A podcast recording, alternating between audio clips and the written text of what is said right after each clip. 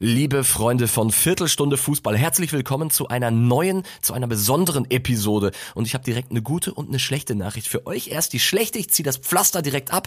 Kevin und ich haben uns in dieser Woche nicht getroffen. Einfacher Grund, Kevin konnte nur am Donnerstag, ich konnte nur am Donnerstag nicht. Da werde ich mir nämlich schön an Weiberfastnacht in Köln komplett die Hirse frittieren. Wenn ihr also am Donnerstag in Köln wart und ein Zebra gesehen habt, das nicht mehr gerade stehen konnte, das könnte ich gewesen sein. Das war die schlechte Nachricht, Leute. Äh, die gute, wir haben Ersatz gefunden. Hansi Küpper, alias mein Vater, ist zu Gast im Podcast und das Thema ist ja durchaus spannend. Wer es von euch nicht mitbekommen hat, er hat seinen ersten großen Shitstorm abbekommen. Ich gönn's ihm irgendwie ein Scheißesturm, der ihm da entgegenwehte in den sozialen Medien äh, nach seinem Kommentar beim Spiel HSV gegen Hertha. Es ging um die Fanproteste, um den Investoreneinstieg bei der DFL und natürlich geht's auch um seinen Shitstorm. Ihr erfahrt, wie Hansi Küpper jetzt zu seinen Aussagen steht, wofür er Verständnis hat und was ihm bei der ganzen Nummer überhaupt nicht gefallen hat. Äh, das wird großes Tennis, Leute. Viel Spaß bei einer sehr ernsten und sehr spannenden Folge Viertelstunde Fußball und auch wenn Kevin Großkreuz heute nicht dabei ist, der Jingle zum Mittanzen und Mitwimpen und was noch alles Leute. Viel Spaß bei der Folge. Viertelstunde Fußball, der Podcast mit Kevin Großkreuz und Corny Küpper, euer wöchentlicher Audiosnack für zwischendurch. Moinsen Vater, schön, dass du hier bist, äh, schön, dass du einspringst für Kevin. Ich grüße dich. Ich grüße dich, mein Sohn. Äh, wie ist die Lage bei dir? Wie geht's dir? Äh, ich bin relativ entspannt, aber natürlich dann immer noch doch ein bisschen angefasst von dem, was am Wochenende passiert ist, weil das war ja für mich eine ganz neue Erfahrung. Ich bin jetzt 62 Jahre alt und kriege einen Shitstorm und zwar offensichtlich einen richtigen. Ich bin ja selbst nicht in den sozialen Medien, aber dass das Ganze natürlich mich dann über alle möglichen Kanäle erreicht, ist ja völlig klar. Ja, ich, genau, ich wollte gerade sagen, also du bist ja selber gar nicht in den sozialen Medien aktiv, ähm, bist aber jetzt mal herabgestiegen in diese, in diese Welt äh, von Twitter und äh, wie sie alle heißen.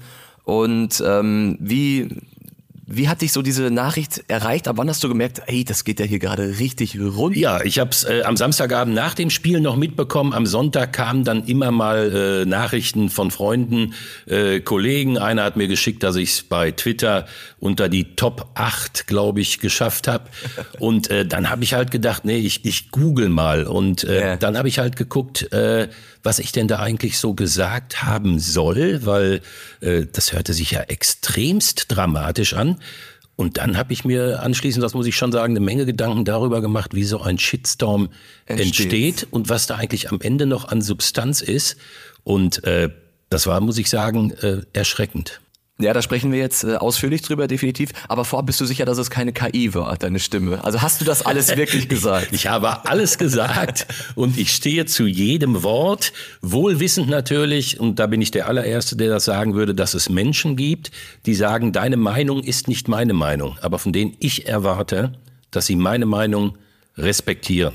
Okay, es gibt mit Sicherheit den einen oder anderen oder die eine oder andere unter euch, die ähm, vielleicht gar nichts mitbekommen haben vom Wochenende, Leute, und deswegen müssen wir das Ganze mal ganz kurz nochmal von, von hinten aufdröseln. Du hast für Sky das Samstagabend-Topspiel in der zweiten Liga, äh, zweiten Liga kommentiert, Hertha BSC gegen den HSV. Dann kam es zu diesen Fanprotesten, die wir seit Beginn des Jahres schon äh, häufig gesehen haben. Ich glaube, vor Weihnachten war auch schon ein bisschen was. Ne? Da sind die, die Schokotaler geflogen. Jetzt waren es Tennisbälle und äh, es hörte nicht auf. Du hast kommentiert mit Thorsten Matuschka. Kannst du uns mal ganz kurz mitnehmen, wie das für dich war? Also wir hatten den ersten Protest in der ersten Halbzeit von den HSV-Fans. Ich habe das gesagt, was ich immer sage in diesen Wochen und was ähm, zutiefst meine Überzeugung ist, dass ähm, diese Proteste hochberechtigt sind, dass die Fans sich völlig zu Recht nicht mehr mitgenommen fühlen in Zusammenhang mit dem äh, Investoren-Deal und dass es gut ist, dass es äh, diese Meinung äh, gibt und diese Möglichkeit gibt, ähm, sich zu äußern. In der zweiten Halbzeit haben wir dann eine neue Dimension erlebt. Wenn ich, glaube ich, gesagt hätte, das ist eine neue Dimension, es eskaliert, dann wäre mir das um die Ohren gehauen worden. Fakt ist, dass natürlich die äh, Harlequins und auch die Hauptstadtmafia das genau hinterher so gesagt haben. Das sind die Ultras von Hertha BSC genau, für die Leute. Die gesagt haben, wir führen jetzt hier eine neue Dimension des Protestes herbei bis hart an die Grenze zum Spielabbruch, was ich natürlich nicht wusste.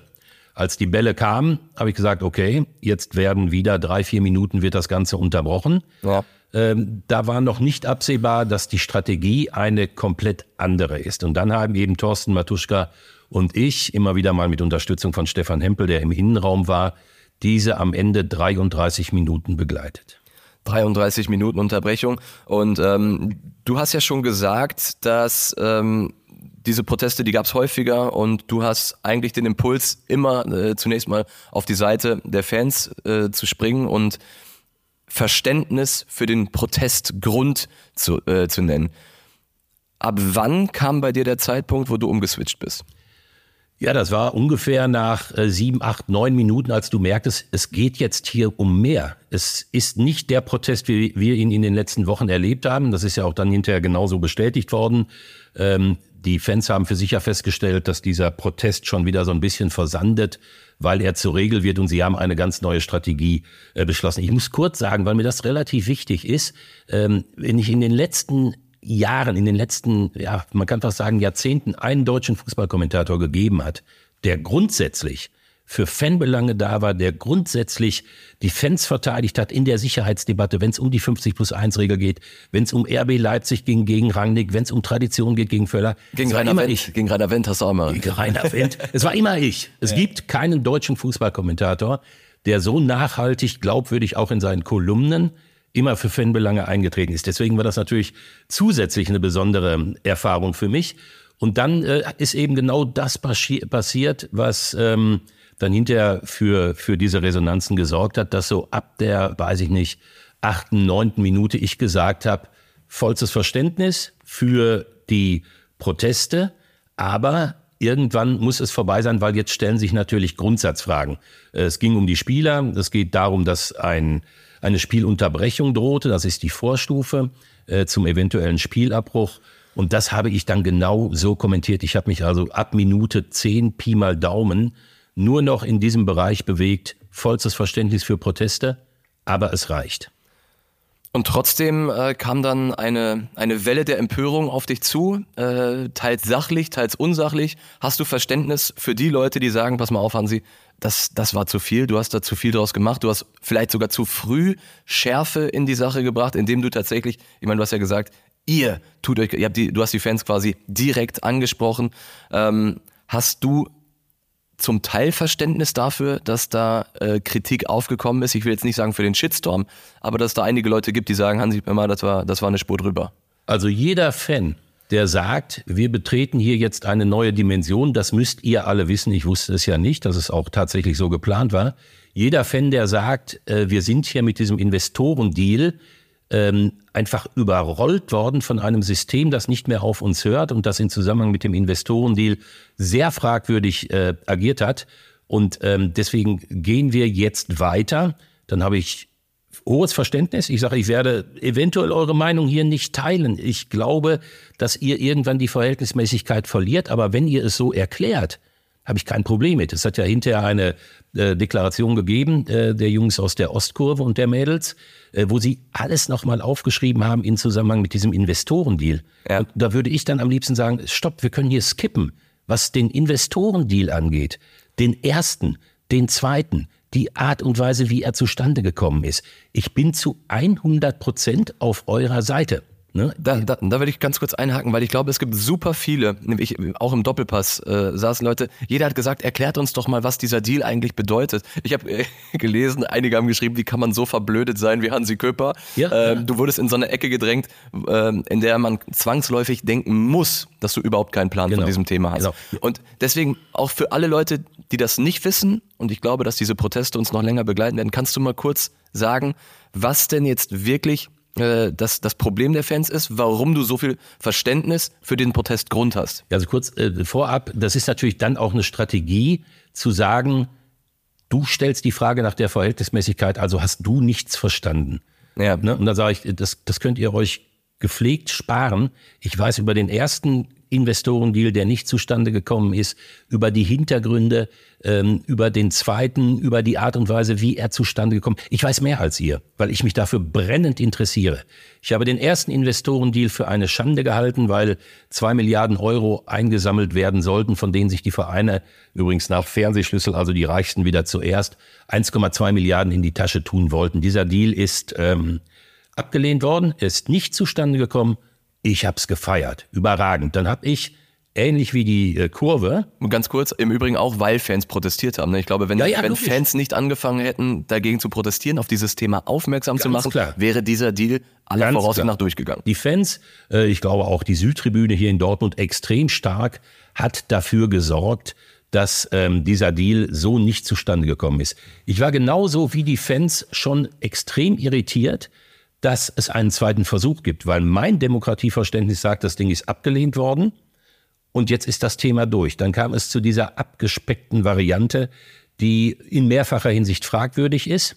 Ähm, ich sage mal, alleine die Tatsache, dass du dir eine Milliarde von Investoren geben lässt, 300 äh, Millionen davon aber nimmst, um die Nachteile in den ersten vier Jahren abzufedern. So nach dem Motto, ja, ihr, könnt jetzt, ihr könnt jetzt dafür stimmen und die nächsten vier Jahre habt ihr nicht weniger Geld. Ja. Äh, ist natürlich völlig absurd, weil du musst am Ende eine Milliarde bedienen hast aber nur 700 Millionen für diese Digitalisierung. Also alles das, was auch hinterher in diesem äh, Statement ähm, der, der Berliner Kurve zum Ausdruck kam, unterstreiche ich zu 100 Prozent. Sie schreiben, die 50 plus 1 Regel ist lächerlich gemacht worden. Ja, Sie haben recht. Wir haben die 50 plus 1 Regel und wir haben dieses absurde Phänomen, dieses wirklich absurde Phänomen, dass ähm, ich schätze mal 30, 32 Vereine in Deutschland, wenn es nach den Mitgliedern geht, dagegen gestimmt hätten. Stattdessen haben 24 dafür gestimmt. Ähm, wir haben es auch erlebt, wie Vereine wie Fortuna Düsseldorf und äh, der 1. FC Magdeburg es herausragend gemacht haben. Da haben die Mitglieder gesagt, wir stimmen dagegen und wir entsenden unsere Vereinsspitze zur Abstimmung mit der klaren Ansage, Ihr stimmt dagegen. Hannover hat, hat, ich wollte gerade sagen, hat Hannover ja auch Hannover gemacht. 96 ne? genauso gut. Da haben wir die Besonderheit ähm, Martin Kind, aber äh, auch Borussia Dortmund ist ja bemerkenswert. Die Südtribüne kämpft wie kaum eine andere Fanszene gegen diesen Deal und Aki Watzke ist der Hauptvorantreiber dieses Deals. Ja. Und da ist es einfach so, dass, dass in Dortmund man festgestellt hat, wir haben keine Möglichkeit, über einen Dringlichkeitsbeschluss Herrn Watzke auf die Werte des EV ähm, zu verpflichten und dann gegen diese ähm, gegen diesen Investorendeal zu stimmen. Also zu 100 Prozent Übereinstimmung mit dem, was die Menschen an der Basis sagen und was sie an dieser Entwicklung äh, furchterregend finden. Ja, also du sagst es, was sie was sie furchterregend finden und ich finde genau das ist in der medialen Berichterstattung in den letzten Wochen und Monaten deutlich zu kurz gekommen, weil irgendwie, ich glaube, so Otto Normalverbraucher, der die Fenster protestieren sieht, der weiß immer noch nicht, was denn jetzt eigentlich genau die Angst der Fußballfans ist. Und äh, eigentlich ist es gar nicht so schwer. Es gibt da dieses Private Equity Unternehmen, das da jetzt mit einer Milliarde reingeht in die DFL, in der Hoffnung, langfristig Gewinn zu machen. So. Die DFL nimmt sich erstmal 300 Millionen weg, um die Lücke der ersten Jahre zu stopfen, weil sie natürlich zurückbezahlen müssen an dieses Private Equity Unternehmen. Und wenn der Plan der DFL aufgeht, nämlich dass die Kurve weiter steigt, die Gelder immer mehr werden, ähm, auch die Fernsehrechte für mehr Geld verkauft werden, dann ist alles in Ordnung dann wird es keine Auswirkungen haben, aller Voraussicht nach. Und ich glaube, das sehen auch die Ultras so. Das große Problem kommt eben dann auf uns zu, wenn die Einnahmen nicht mehr wie erwartet steigen äh, und wenn plötzlich die Fernsehgelder für weniger Kohle über den Tisch gehen als in den Rechteperioden zuvor. Und ist im Übrigen schon passiert in Frankreich. Die Ligue 1 hat ein massives Problem über Jahre. Könnt ihr gerne mal googeln. Ähm, wird jetzt an dieser Stelle den Rahmen sprengen, aber die DFL hätte dann eben dieses Private Equity Unternehmen im Nacken. Klammer auf, finanzielle Vollprofis, Klammer zu, und denen geht die deutsche Fankultur, auf Deutsch gesagt, komplett am Arsch vorbei. So, die wollen ihre Kohle und noch mehr und dementsprechend werden sie Druck ausüben, in diesem Fall auf die DFL. Und es gibt halt gewisse Hebel, die dann betätigt werden können, um die Lücke auszugleichen. Und die würden halt dann einen massiven Einschnitt in die deutsche Fankultur bedeuten, weil, was kann man machen, um die Kohle wieder reinzuholen? Man kann die Anstoßzeiten aufsplitten, nicht mehr 5 mal 15.30 auf dem Samstag, sondern eben wie schon in anderen Ligen mehrere verschiedene Anstoßzeiten oder man lässt entscheidende Topspiele irgendwo im Ausland, vielleicht sogar auf einem anderen Kontinent stattfinden. Und dann hast du plötzlich Dortmund gegen Bayern äh, in Saudi-Arabien, in Katar oder wo auch immer. Und das sind die Sorgen der Fans und die sind nicht unbegründet und man muss Verständnis dafür haben. Ganz klar. Dann lass uns bitte wieder zurückkehren ins Berliner Olympiastadion. Der Protest dauert, du hast äh, so gesagt, nach sieben, acht Minuten hast du zusammen mit Thorsten Matuschka dann äh, für dich entschieden, an dieser Stelle ist die Verhältnismäßigkeit dieses Protests nicht mehr gegeben. Viele Fans sagen, und äh, ich habe auch einige Nachrichten bekommen, auch aus der Ultraszene, äh, was, was quatscht dein Vater da gerade für eine Scheiße. Ähm, viele Fans sagen, Protest muss aber über die Grenze gehen. Und wenn die wieder drei Minuten gemacht hätten, wäre nicht darüber geschrieben worden. Es war das Samstagabend Topspiel, es lief im Free TV, es lief bei Sky. Hast du dafür Verständnis? Und wie gesagt, die Hertha-Fans haben es ja dann im Nachgang auch gesagt, dass eine neue Stufe gezündet wurde. Äh, wie gesagt, unsere Meinungen gehen da auseinander, aber ich respektiere diese Meinung, wenn die Leute sagen, die Proteste ähm, versanden langsam, weil sie zur Selbstverständlichkeit werden.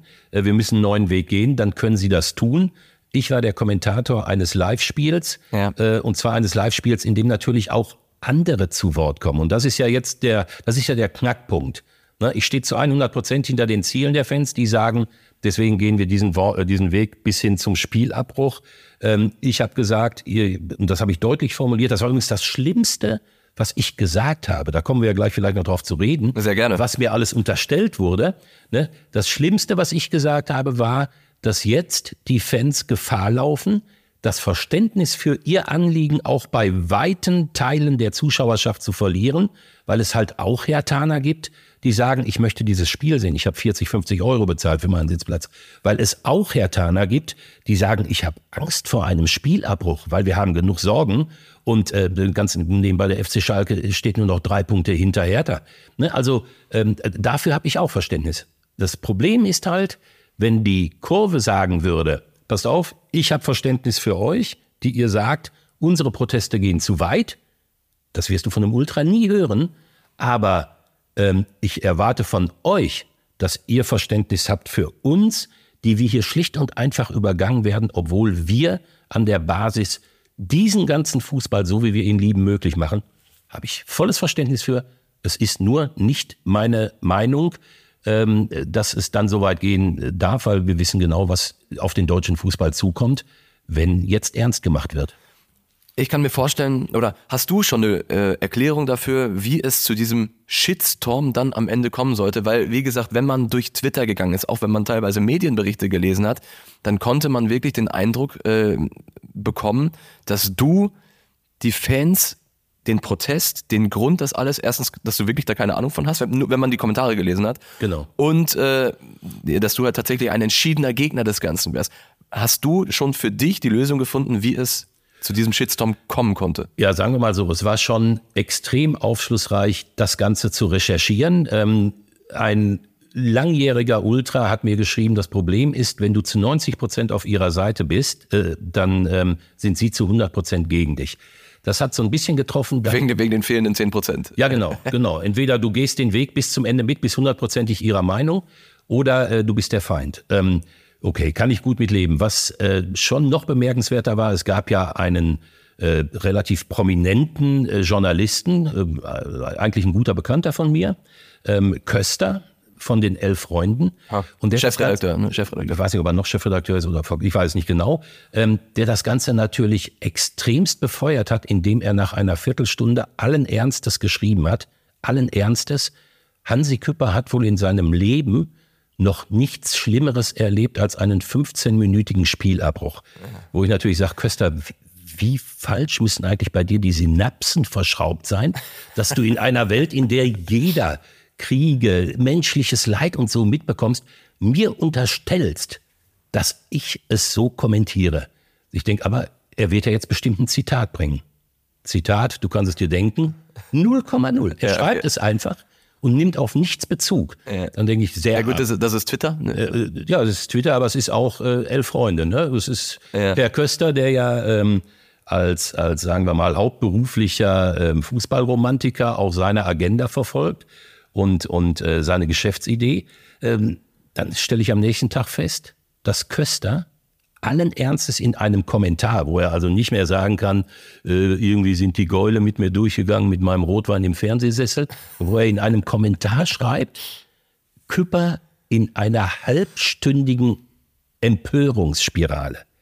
Ich denke, oh, halbe Stunde Empörungsspirale, das dürfte in etwa 10 bis 15 DIN A4 Seiten entsprechen. Erregungsspirale war es, ne? Ich meine Empörungsspirale. Ja, okay, okay. Kommen wir nach, egal. Ja, kommen wir nochmal. So, ähm, auf jeden Fall, jetzt denke ich, 15 Seiten habe ich mich also, 15 DIN A4 Seiten äh, empört, was natürlich schon deswegen Quatsch ist, weil Tusche ja auch noch da war, wir zwischenzeitlich ruhig waren, runtergeschaltet haben zu Stefan Hempel und, und, und. Äh, ich denke, aber jetzt kommen ja die Zitate. Der, der muss ja vor Zitaten überlaufen, der Köster. Nichts. 0,0. Er unterstellt mir eine Empörungsspirale und liefert nicht ein einziges Zitat, was für mich natürlich wieder schwierig war, weil ich jetzt sage, was habe ich denn eigentlich gesagt? Ja. Und dann habe ich. Äh, Hast du dir mal angehört seitdem eigentlich deinen Kommentar? Äh, ich habe es äh, zunächst versucht, dann ist leider Gottes bei dem Real Life äh, bei Sky genau äh, die Unterbrechung rausgeschnitten worden. Ja, okay. Und ich habe aber einige Passagen gefunden, dann doch im Netz. Und ähm, es gibt eine, eine Meinungsplattform Reddit, glaube ich. Das war für mich extrem wohltuend, weil da gab es auch jemanden, der gesagt hat, Küpper, äh, dieser Vollhonk, äh, sowas von blöd und was weiß ich und hat ähm, eine Passage reingestellt, in der ich ähm, den Fans sage, dass sie jetzt Gefahr laufen, umzukippen, dass sie Gefahr laufen, sich über die anderen Fans zu erhöhen und dass sie jetzt äh, Gefahr laufen, dass das eventuell ähm, umschlagen könnte. Und dann habe ich am Ende, und da war ich ganz gerührt, einen erlebt, der hat gesagt, stopp Jungs, äh, äh, stimmt alles gar nicht, was ihr erzählt, äh, war auf Englisch, ne? I would strongly disagree. Und er hat dann praktisch alles das, was ich gesagt habe in diesen 30 Minuten, äh, so grob protokolliert. Erst großes Verständnis für die Szene. Dann irgendwann der Hinweis, wir haben es jetzt verstanden, die Botschaft ist angekommen, bitte weniger. Nach 15 Minuten die Ansage, es wird hier auf eine Spielunterbrechung hinauslaufen, was die Vorstufe zum Spielabbruch ist, mit welchen Konsequenzen auch immer. Und dann irgendwann die klare Ansage, seid ihr euch sicher, dass ihr jetzt noch das Richtige tut. Alles das alles das ist gesagt worden, wo Köster da irgendetwas gesehen hat, Richtung das Schlimmste, was er je in seinem Leben gesehen hat, oh. Bürgerkrieg, Tod, das ist der wahnsinnig geworden. Und dann legt er nochmal nach und bringt wieder nichts. Und da muss ich natürlich sagen, ähm, vielleicht wäre der Shitstorm natürlich auch anders gekommen, aber eine derart erbärmliche Form des Journalismus, für die Köster, der sich selbst für einen guten Journalisten hält, steht, äh, das ist hart an der Grenze zu unerträglich. Das ist, glaube ich, so äh, der Grundgedanke von Journalismus, dass man sich erst anschaut, was ist, dass man sich damit befasst, dass man mit Zitaten arbeitet, dass man die eventuell vergleicht. Köster ist klickgetrieben und ähm, das muss ich leider auch noch sagen, er hat meine Nummer. Ich habe schon für elf Freunde. Ja, ich dachte, ihr habt das zusammen mal moderiert, was? Wir haben zusammen moderiert. Ich habe für die elf Freunde schon in Zusammenhang mit Fan-Themen übrigens Interviews gegeben. Das weiß der alles. Interviews, wo die deutsche Fanszene gesagt hat, zum Glück gibt's Leute wie Hansi Küpper. Das weiß Köster alles. Und da muss ich einfach sagen, nach dem, was ich da erlebt habe, unterstelle ich ihm journalistische Erbärmlichkeit. Und leider Gottes, das sage ich nicht gerne, weil wir viel Spaß hatten auch in unserem Leben, wenn wir selten genug zusammen waren. Ich unterstelle ihm eine massive charakterliche Erbärmlichkeit. Hat er sich schon bei dir gemeldet oder glaubst du, er wird sich nach diesem Podcast bei dir melden? Äh, das weiß ich nicht, das ist mir ehrlich gesagt auch völlig egal. Er hat meine Nummer. Ähm, ich habe festgestellt, dass die elf Freunde, die ja offensichtlich extremst klickgetrieben sind, in ihrem Podcast sich dann nochmal mit mir beschäftigt haben. Huh. Und ähm, das geht dann genau in diese Kösterlinie. Da muss ich jetzt kurz zitieren, ich habe das heute Morgen bekommen. Da sitzen ein Tim und ein Louis. Also muss man sich jetzt wirklich auf der Zunge zergehen lassen, was da Also offizieller Elf-Freunde-Podcast. Äh, Elf-Freunde-Podcast äh, vom Montag. Da sitzen ein Tim und ein Louis. Und einer von den beiden, ich weiß nicht wer, sagt folgende Worte, ich habe sie mir rausgeschrieben. Wir reden über Journalismus im Jahre 2024. Ich habe danach erst dann so gehört, wie das alles bei Sky kommentiert wurde. Ich habe danach natürlich auch viel gelesen, zumindest bei Sky, bei Hansi Küpper, hätte man den Eindruck bekommen können, es wurde ein mittelschwerer Terroranschlag im Olympiastadion verübt. Ja, das, das, ist, das ist gaga. Das musst du dir überlegen. Da gibt es einen Typen, ich weiß jetzt nicht, ob Tim oder Louis schuldig sind.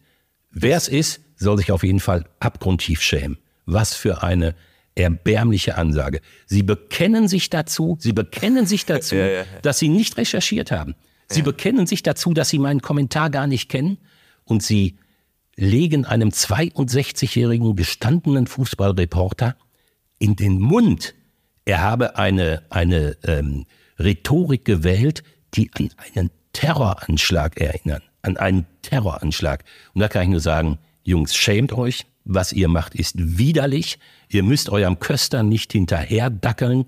Habt bitteschön den Mut, euch eures eigenen Verstandes zu bedienen und vor allen Dingen geht an die Quelle, sprecht mich dann an, kritisiert mich, null Problem. Ja. Aber was ihr hier macht, ist wirklich das Allerübelste, was ich persönlich in meinem Leben mit Journalismus ähm, mich betreffend äh, erlebt habe. Jetzt muss ich natürlich sagen, äh, so, ein, so, ein, Podcast hat jetzt nicht unbedingt immer einen journalistischen Anspruch. Also da ist auch dann teilweise äh, ja, viel Entertainment, da wird auch mal über die Stränge geschlagen und so weiter. Ich sehe es ja selber mit Kevin permanent, wir quatschen teilweise scheiße, unsachlich. Das gehört dazu. Das gehört Dürfen dazu. die gerne machen.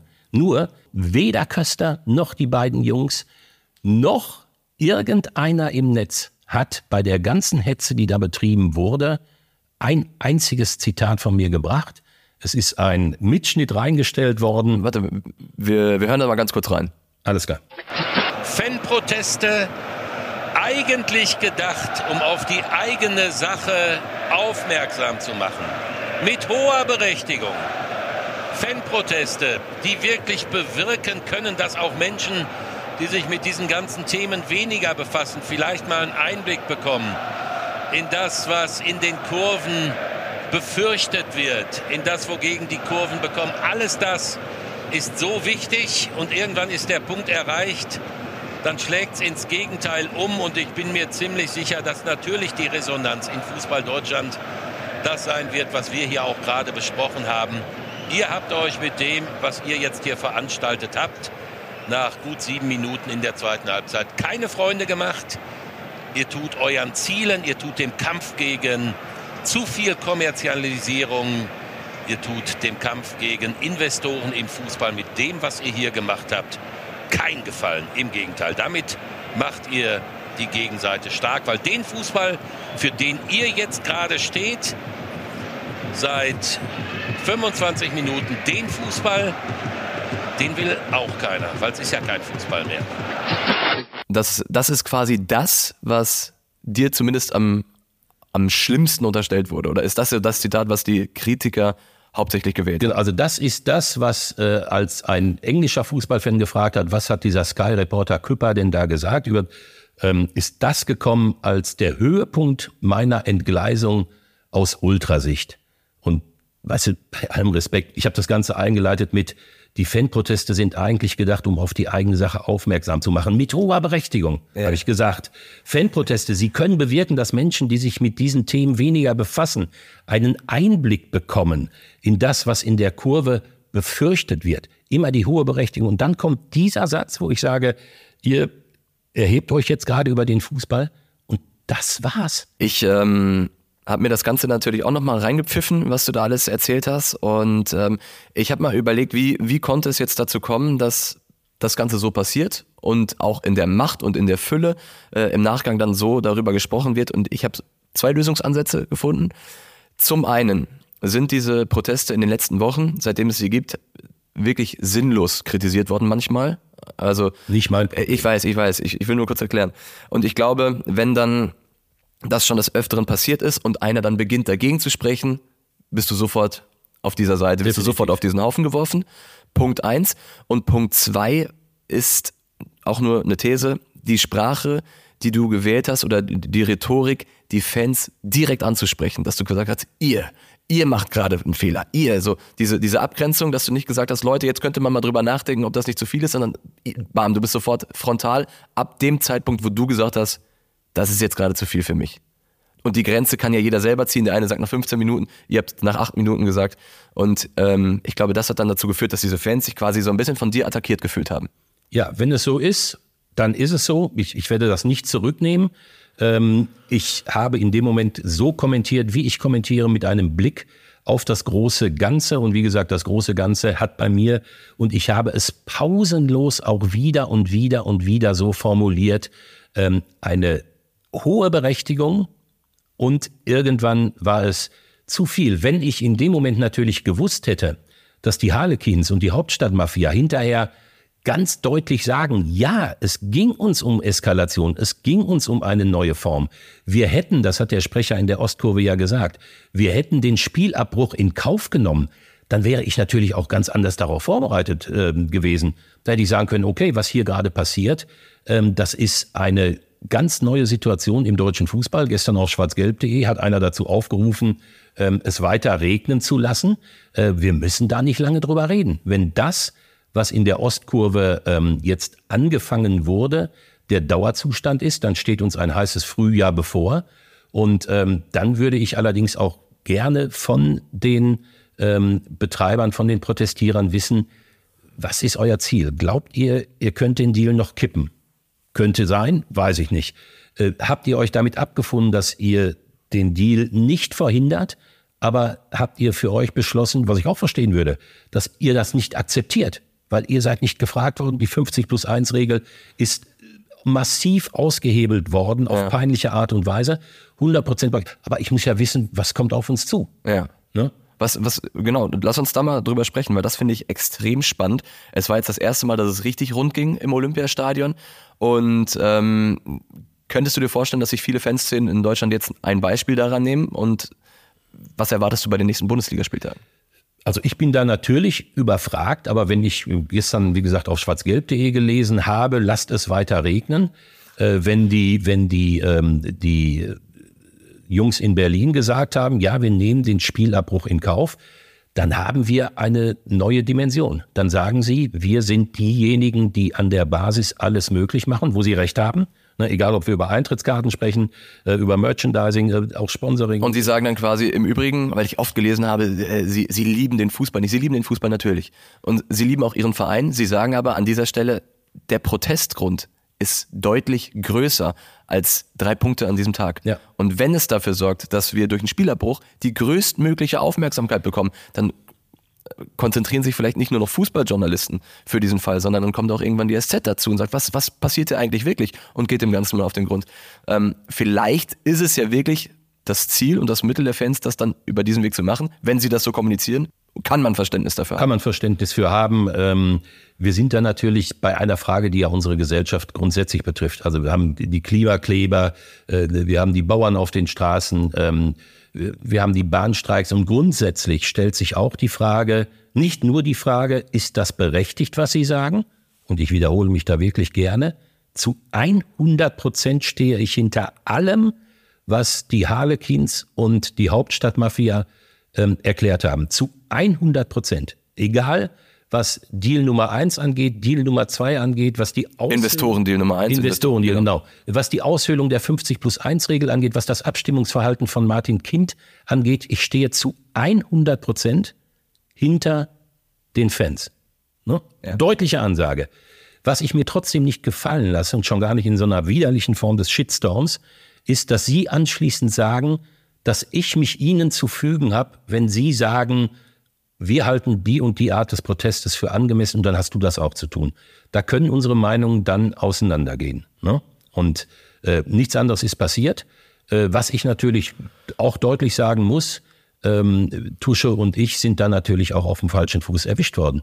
Weil wir ja überhaupt nicht wussten, was auf uns zukommt. Ja. Und zwar die Dimension ja gar nicht bewusst. Ja. Also es nützt mir ja nichts, wenn hinterher die Harlequins erzählen, dass sie den Spielabbruch in Kauf nehmen, dass sie eine neue Dimension ähm, der, der Proteste wählen. Und wir müssen das live begleiten und denken die ganze ja. Zeit. Es war doch jetzt ein paar Wochen so, dass es immer sofort vorbei war. Wo man ja auch fragen muss, was ist eigentlich in den Wochen vorher passiert? Habt ihr da alles verkehrt gemacht?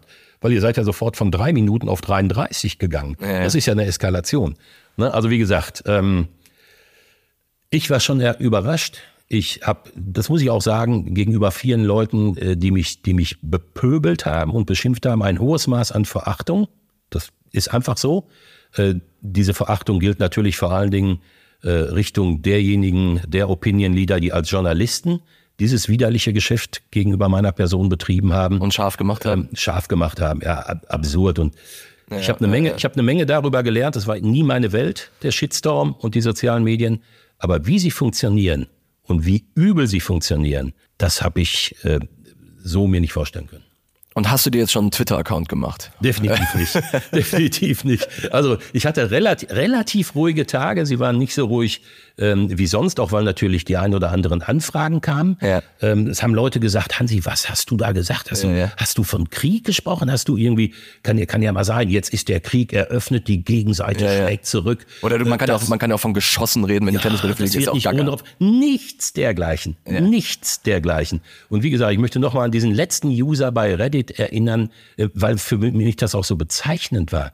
Alle kotzen sich aus, werden immer wilder, schießen sich ein, bezeichnen mich als blöd. Und da kommt dieser eine am Ende und sagt, I would strongly disagree und führt alles auf, was ich gesagt habe und sagt, das war genau angemessen, ich habe das als angemessen betrachtet. Und als letztens sagt er, nichts, nichts von dem, was Hansi Küpper gesagt hat, war empörend. Und weißt du, was daraufhin alle gesagt haben? Was denn? Rat mal, Ja, wahrscheinlich. abgetaucht. Abgetaucht. Weg, weg. Diese ganze Blase findet nicht mehr statt in dem Moment, wo sie mit den Fakten konfrontiert wird. Das ist aber das Prinzip Shitstorm. Und ich finde ehrlicherweise, es wäre auch langweilig, Vater, wenn du irgendwann, wenn du das Mikrofon an den Nagel hängst, äh, am Ende deiner Karriere sagen kannst, du hast nie einen Shitstorm erlebt, das wäre doof gewesen. Insofern ähm, bin ich froh, dass du diese Erfahrung auch mal gemacht hast. Ja, es war in jedem Fall lehrreich. So nämlich. Es war desillusionierend. Es, ich weiß nicht, ob es mich auch dauerhaft beschädigen wird, weil äh, ich weiß ja jetzt, was für eine kaputte Nachricht bei Zehntausenden in den Köpfen angekommen ist. Ja, ja. Ne, offensichtlich Du bist der Menschen- Feind, du bist der Feind ja, der Fanszene. offensichtlich aber auch Menschen, die ja nicht mehr in der Lage sind, auch nur eine Stufe höher zu gehen ne, in ihrer Meinungsfindung, sondern die sich nur noch von den Kösters und Co. Ähm, diese Sachen einimpfen lassen. Äh, kann sein, dass ich in einem halben Jahr sage, ui, da ist aber Bemerkenswertes passiert. Ne? Naja, Warten wir es mal ab. Nichtsdestotrotz trinken wir dann trotzdem noch in irgendwelchen Kneipen unser Bierchen und du kommst mit Sicherheit mal wieder in die Runde, wenn äh, Kevin und ich wieder zusammen hier im Podcast sind. Nächste Woche quatsche ich wieder eine Runde mit Kevin. Ich hoffe, dann schaffen wir es auch wirklich, uns zu treffen. Vater, das will ich auch noch ganz kurz sagen. Genau, du hast nicht die Möglichkeit, in den sozialen Medien zu agieren. Deshalb bekommst du hier auch die Plattform dieses Podcasts, um zumindest ein bisschen äh, Dinge klar zu rücken, gerade zu rücken ähm, oder vielleicht sogar äh, dagegen zu argumentieren, so wie du es hier jetzt auch getan hast. Danke, dass du dir die Zeit genommen hast. Sehr und gerne. Leute, euch jetzt ein schönes Wochenende oder eine schöne Woche, je nachdem, wann ihr uns hört. Das war eine besondere Ausgabe von Viertelstunde Fußball. Vater reinhauen. Leute, bis nächste Woche. Gruß an alle. Viertelstunde Fußball, der Podcast mit Kevin Großkreuz und Corny Küpper, euer wöchentlicher Audiosnack für zwischendurch.